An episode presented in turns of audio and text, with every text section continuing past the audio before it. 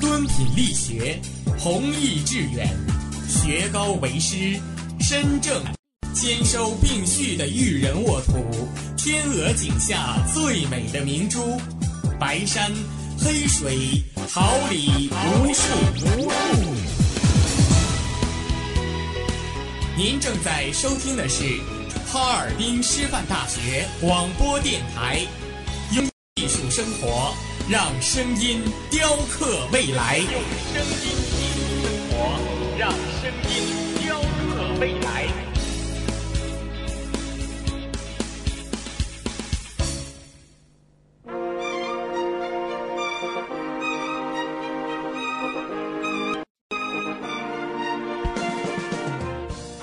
春华秋实，桃李不言。炫动之声，无限精彩。FM 七十六点二。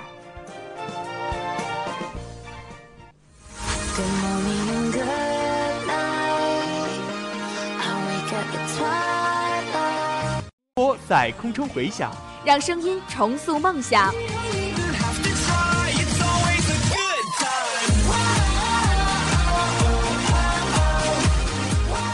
在青春的旅途上，用电波打破沉寂。在年少的岁月里，让声音尘封迷茫。我的快乐源泉，我的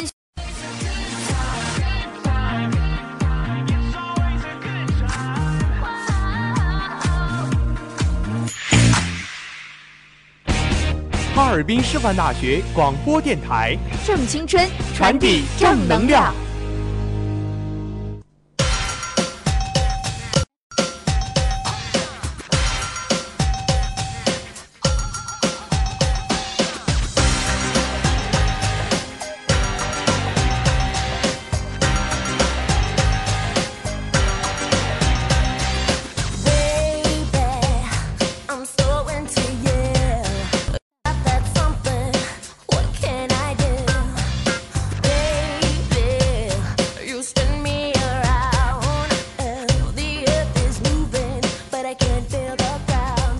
我们是发现者，为您寻找社会大事小情；我们是传播者，为您讲述世界起聚焦最热话题，探寻事件真谛。快乐广播，快乐生活。这里是调频七十六点二兆赫，哈尔滨师范大学广播电台，每天中午为您带来的资讯零距离。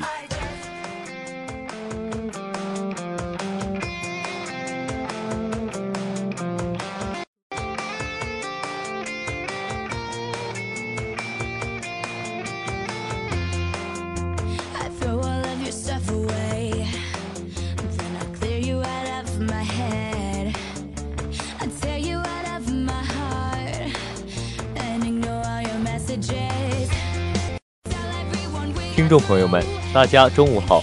今天是二零一七年十二月七号，星期四，农历十月二十。欢迎大家的准时相约，我是播音阮景轩，感谢大家的准时守候。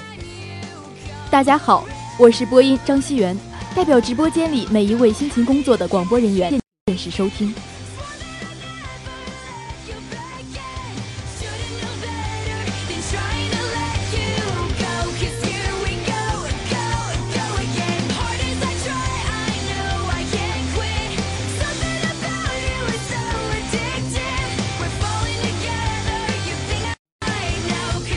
关注新闻，感悟生活，让我们一同了解今天的内容提要。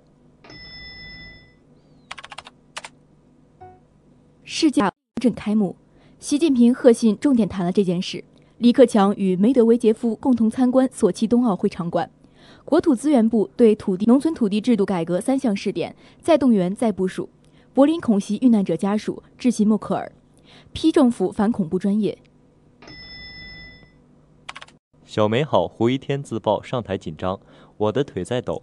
出演真人版木兰，迪士尼为什么选中刘亦菲？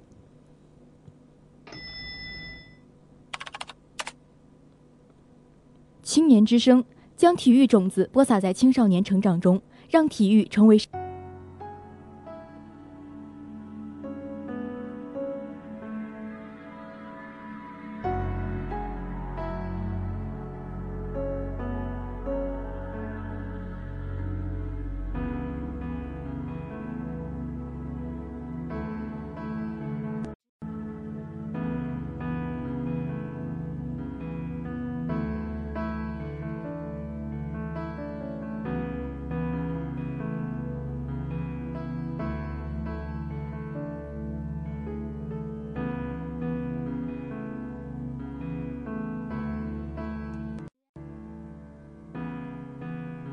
可心里的痛，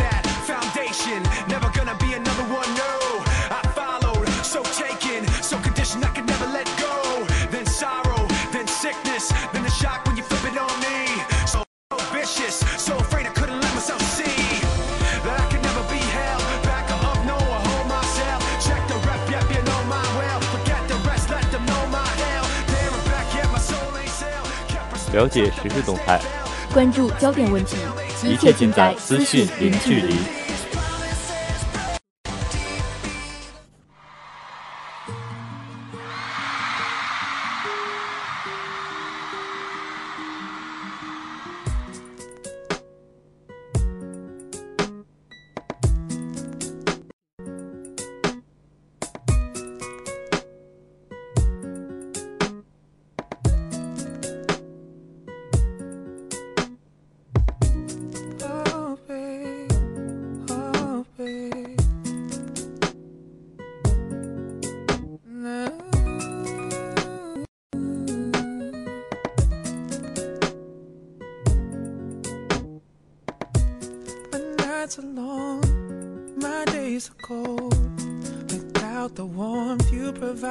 when I hold you in my arms.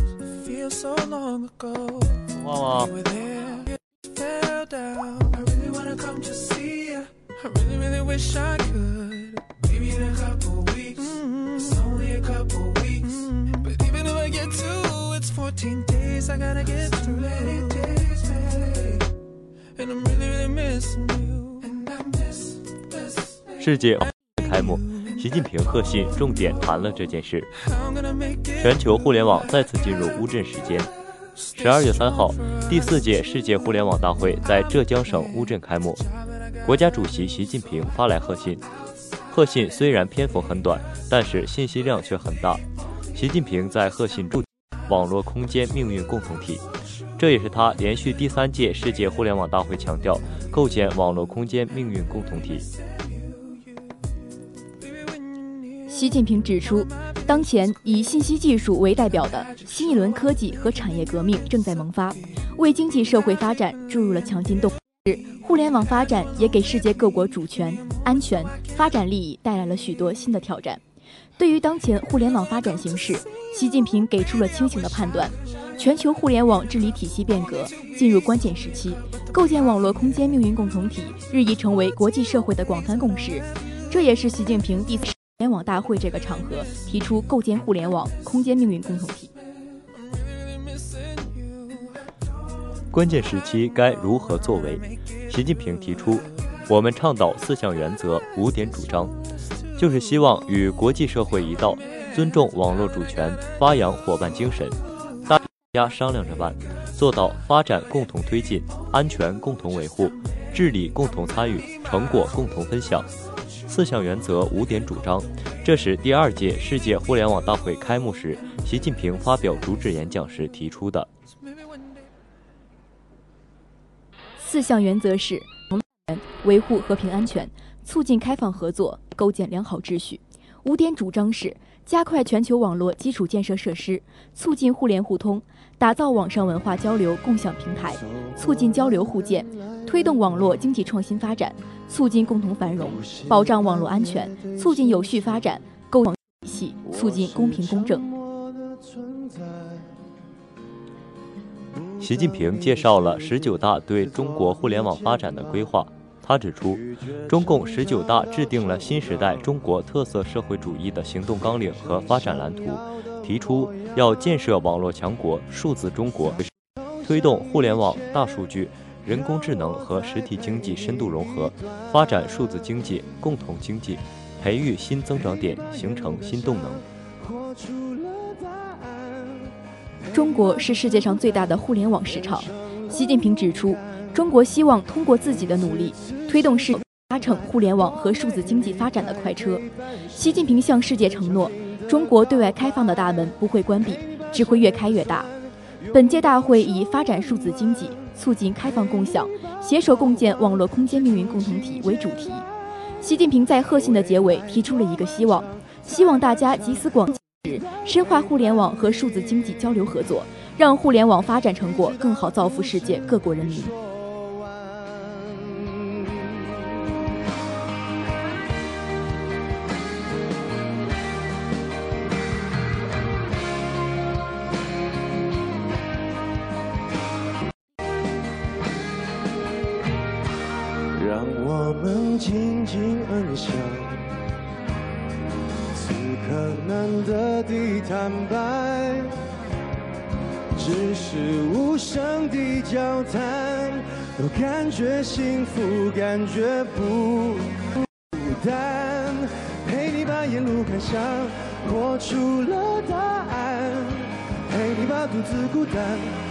成了勇敢。一次次失去又重来，我没离开，陪伴是最长情的告白。你把想念的酸拥抱成温暖，陪你把彷徨写出情节来。未来多漫长，再漫长，还没期待拥抱你，直到故事给。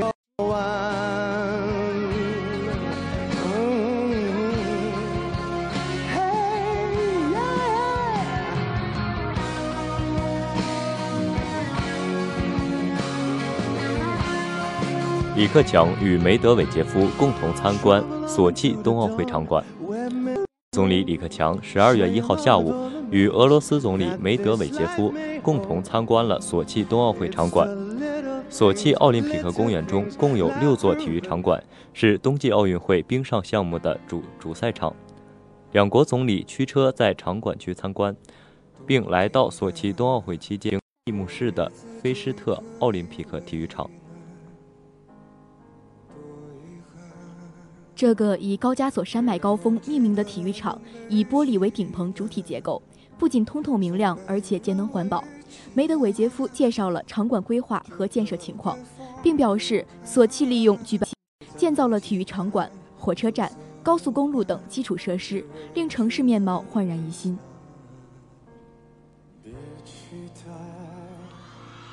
冬奥会后，索契对场馆进行改造和再利用。努力实现有关设施的可持续利用。二零一八年，这里还是足球比赛。二零零八年北京奥运会非常成功，令人印象深刻。二零二二年北京冬奥会同样让人充满期待。李克强表示，获得二零二二年冬奥会举办权后，北京成为世界上首座既举办过夏季奥运、冬季奥运会的城市。现在，中国正在全力筹办2022年北京奥运会。我们愿学习索契冬奥会的成功经验，加强交流，力争办一届精彩的冬奥会，带动更多群众参与体育健身，共享美好生活。奥林匹克公园大神响起俄罗斯著名音乐大师柴可夫斯基的传世名作。位于音乐喷泉中心的高大立柱是2014年索契冬奥会使用的主火炬塔。设计灵感源自俄罗斯神话中象征光明与幸福的不死火鸟，同中国传统文化中天行健、君子以不精神异曲同工，与更快、更高、更强的奥林匹克格言内涵深度契合。李克强指出，中俄两国在体育和文化交流等方面的合作大有潜力，在其他领域的合作也是如此。我们要以更快、更高、更。让中俄关系与合作不断进步，让双方的友好情谊生生不息。与我同行的声音，如今在哪里？夜空中最亮的星，是否在意？是等太阳升起，还是意外先来临？我宁愿所有痛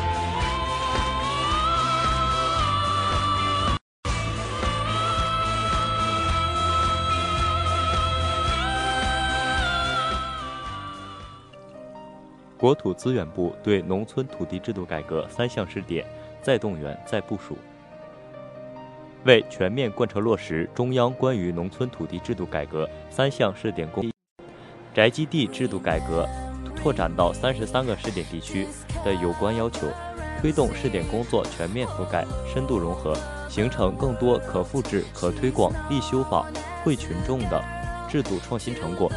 十二月一号，国土资源部在北京召开深化统筹推进制度改革三项试点工作会议，对试点工作进行再动员、再部署。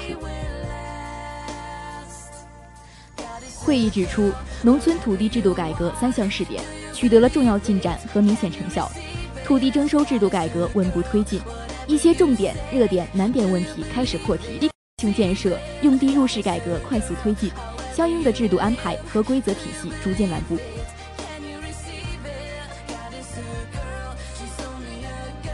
宅基地制度改革深入推进，在确保取得自愿有偿退出和完善管理制度等方面做了积极探索。接近试点力度不断加大，系统性、整体性、协同性明显增强，初步实现了农民得利益、农村得治理、企业得空间、产业得发展、土地得盘活、耕地得保护的一举多得效果。会议强调，要以习近平新的社会主义思想为指导，深化统筹推进农村土地制度改革试点工作。在改革新的起点上，必须坚持和加强党对试点工作的集中统一领导，坚持以人民为中心，坚持问题导向，坚持服务乡村振兴战略，坚持改革的系统性、整体性、协同性，坚持狠抓落实。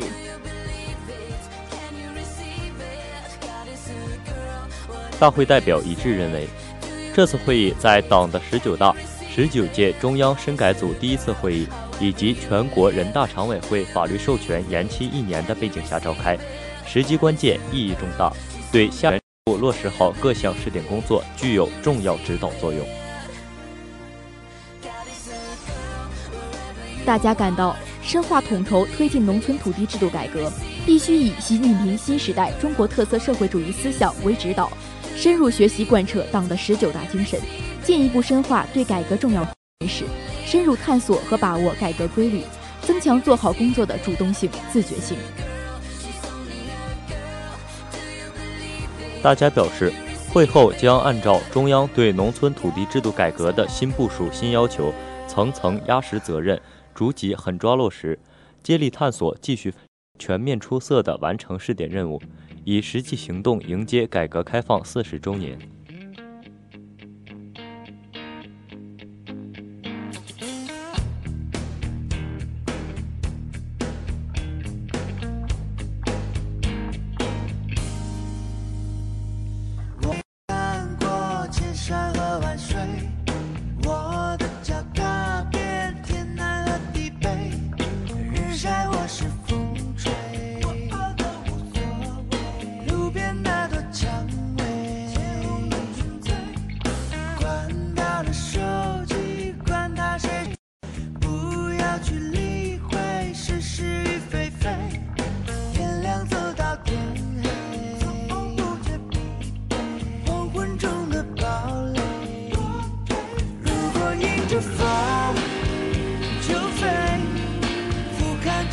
界，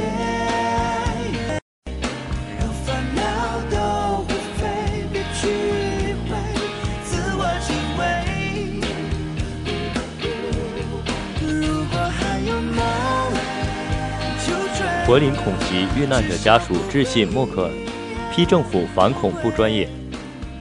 进入十二月，各地的圣诞市集又纷纷开张，但很多人对去年柏林圣诞市集上发生的恐怖袭击仍心有余悸。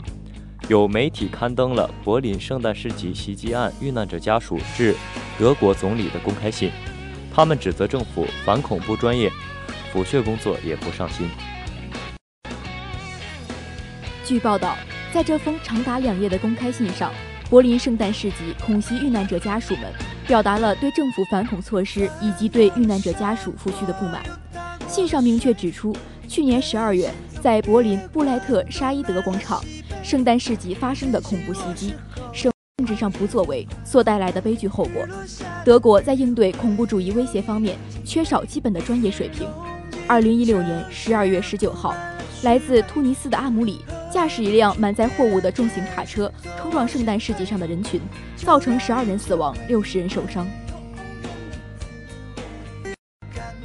阿姆里在作案之后逃跑，后来在米兰附近被意大利警方击毙。在关于袭击者的细节信息曝光后，人们发现，2015年赴德申请避难的阿姆里，在申请被拒之后，其实早就应该被遣返突尼斯。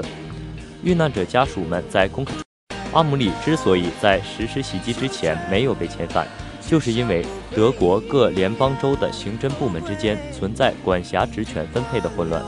在伊斯兰极端分子给德国带来日益增大的安全威胁之时期，默克尔却没有及时推进对官僚机构中混乱。此外，遇难者家属还称，在袭击案过后的这一年时间里，总理从来没有通过任何渠道和任何一名家属取得过联系。这场袭击针对的不仅仅是直接受害者，而是整个德意志联邦共和国。您作为政府首脑，以政府的名义向我们这些因为恐怖袭击而失去亲人的家庭做一个表态。遇难者家属还表示，恐袭发生后，当局的沟通协调工作非常差，在事发后的几天甚至几周时间里，政府方面根本没有人理会我们。在袭击过后的第二天，教堂已经在为遇难者，同时还有不少家庭仍在绝望地寻找自己亲人的行踪。此外，对遇难家庭在财政上的支持也令人失望，至亲的失去也给家庭造成了经济上的损失，亲属因此要求联邦政府在无需繁琐手续提供全面的帮助。面对这封公开信中所表达的不满，德国联邦政府一位发言人作出回应，称默克尔在恐怖袭击发生的第二天就视察了现场，并全面地了解了案件情况。他还政府十分重视为常常处于绝望之中的受害者及其家庭提供尽可能好的陪伴和咨询。这名发言人还表示，柏林恐怖袭击即将周年之际，默克尔计划在十二月十八号与总理府会见遇难者和受伤人员家属。此外，他还将参加受害者纪念碑的落成地袭击发生地。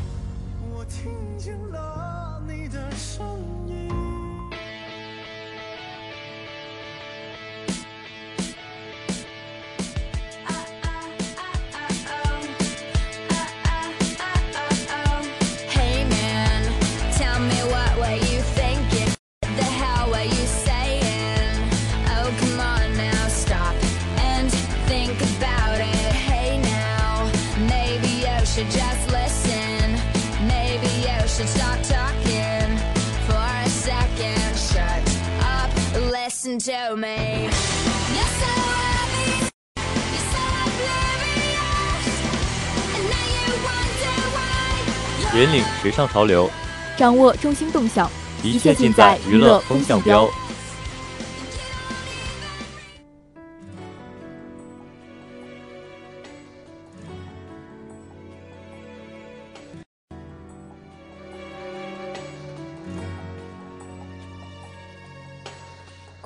光阴如梭，一梭采取，一梭吃。青丝百转，丝丝缠乱又不知，只一段往事，碧连理双枝，难寄托这相思。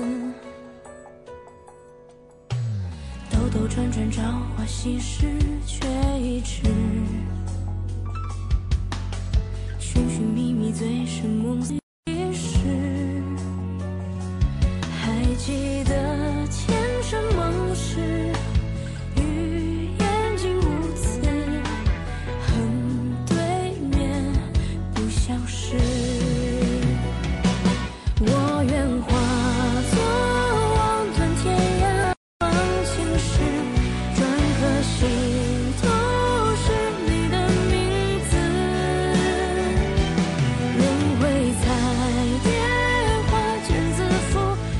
小美好，胡一天自曝上台紧张，我的腿在抖。艺人胡一天因演出的小美好江辰一角爆红，人气飙升的他行程不断。三号现身北京出席某活动，先是和剧中饰演吴柏松的高志挺台上牵手，现场使出撩妹神技。到了晚上走红毯时，更是帅到全场疯狂尖叫。不过初次登上大舞台的队友，颁奖时更是自曝双腿紧张到发抖。胡一天三号晚间现身北京出席某活动，下午时先是以蓝色西装帅气亮相，并且和一同演出《小美好》的高志挺一起牵手登台，被一旁的主持人笑亏根本笑翻众人。此外，现场还开放福利，抽中一名幸运女粉丝上台扮演陈小希，分别让两男神轮番撩妹。其中轮到胡一天撩妹时，使出剧中索吻神技，双眼直接对视女粉丝，霸气喊出经典台词。过来，给我亲一下，立刻融化众人的心。接着到了晚上，他换上另一套灰色西装，帅气登上红毯亮相。一出场，立刻掀起全场尖叫声，显见人气相当高。胡一天当晚上颁奖时，虽然表情看似镇定，但他心中其实超级紧张。第一次登台，在很开心，也很激动，甚至感觉我的腿有点在抖。他不忘感谢一直以来支持他的麻将，或许自己未来能以更好的作品作为回馈。当晚，胡一天也在微博发文，感谢写道：“从小美好播出到现在一个月的时间，时间不长，但是因为有你们一直在我身边，我很开心。真的谢谢你们，我会继续努力，希望以后的每一天都能带给你们惊喜和期待。”也希望你们能陪伴我一天又一天。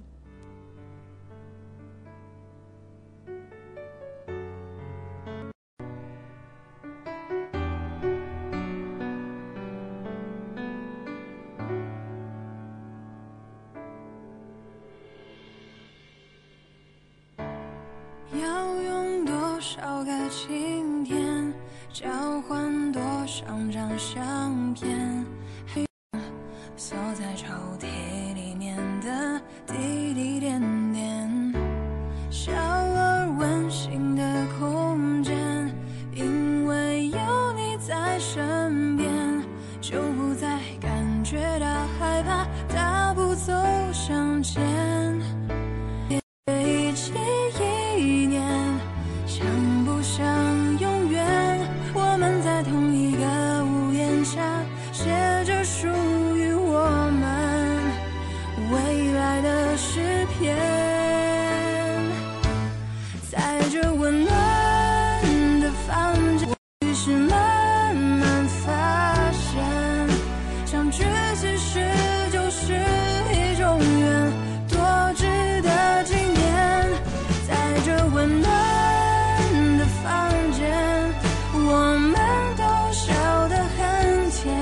演真人版《木兰》，迪士尼刘亦菲。迪士尼自宣布经典动画《木兰》将改编成真人电影后，女主角人选始终是网友关注的焦点。当地时间十一月二十九号，迪士尼宣布已结束全球海选，中国女演员刘亦菲确定饰演传奇巾帼英雄花木兰。消息一出，社交媒体。木兰是继章子怡的艺伎回忆录后为数不多的由华人女星担任的绝对主角的好莱坞电影，而且是一部家喻户晓的大女主电影。迪士尼的班底加上之前有《美女与野兽》《灰姑娘》《沉睡魔咒》等多个真人版，木兰的选角可谓万众瞩目。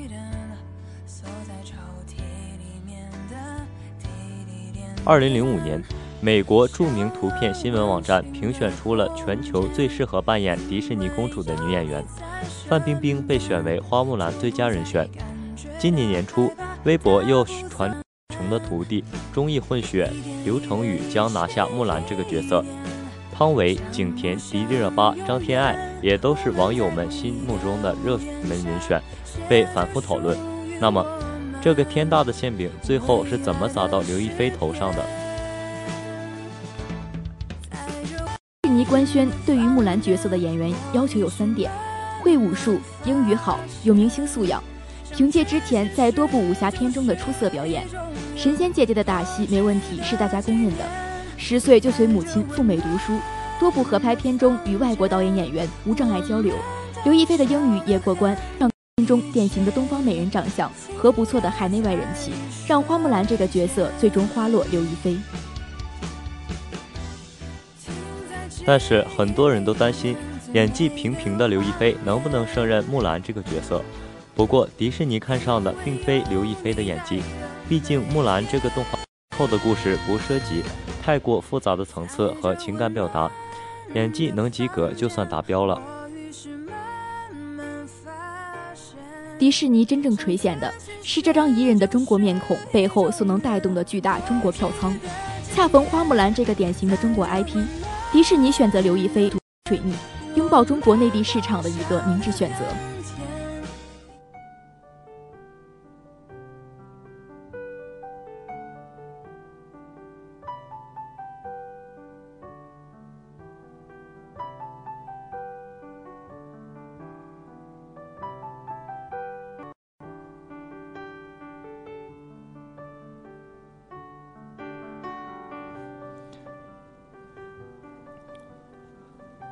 花季岂无言，雨季何无声。静聆绿芽心，舒展花蕾情。奏青春之曲，听青年之木叶之步，燃热血之火。青年的心声，我们一起聆听；时代的心声，你我共同发现。青年至上，正能量，我们在发声，让我们共同走进今天的青年之声。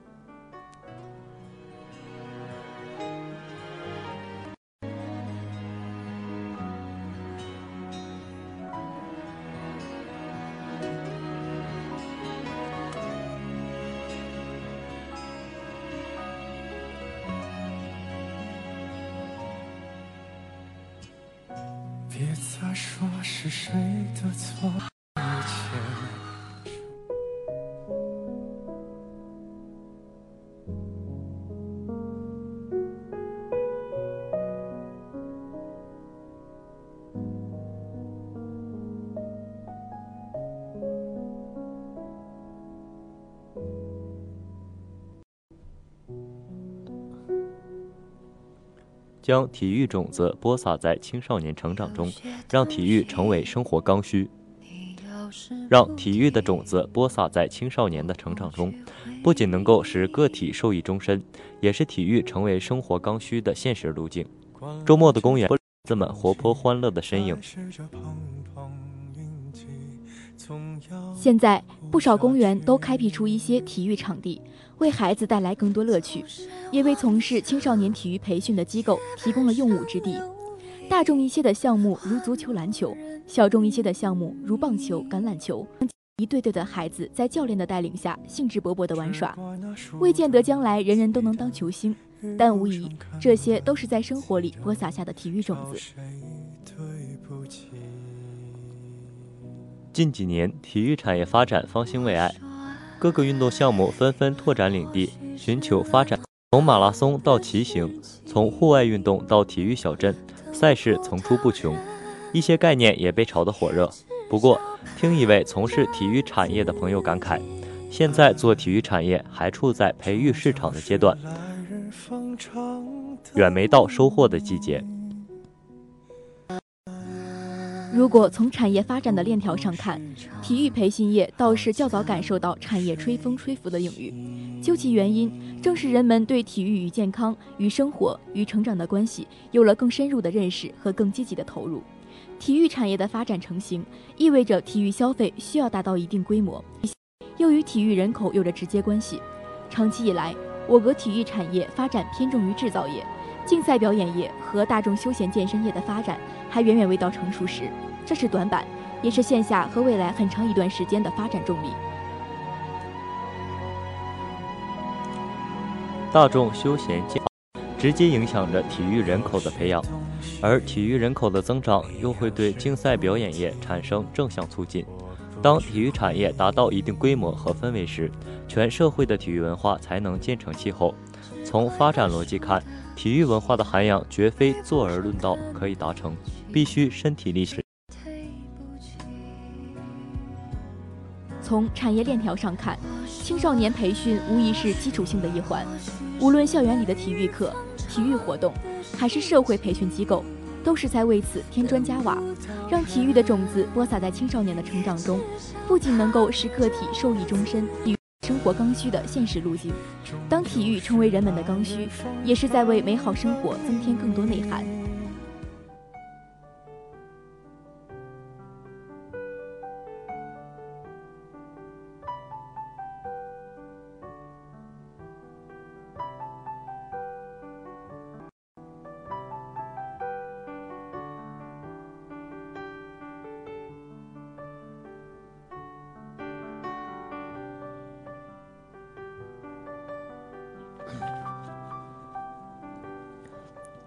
最新鲜的全球资讯，最及时的动态报道，资讯零距离陪您一同度过正午时光，让资讯与您零距离。播音阮景轩、张熙元，代表监制王海月，编辑杨梅，导播王艳爽，新媒体琴员王瑞林，办公室王嘉文。感谢大家的准时收听，下周同一时间，自一见不散。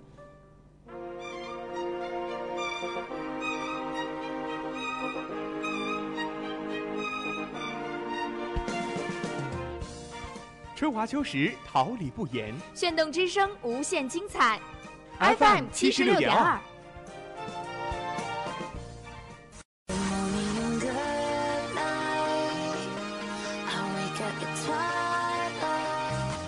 让电波在空中回响，让声音重塑梦想。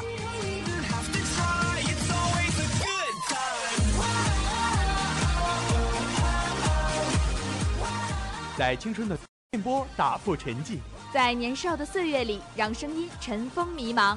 我的快乐源泉，我的青春宣言。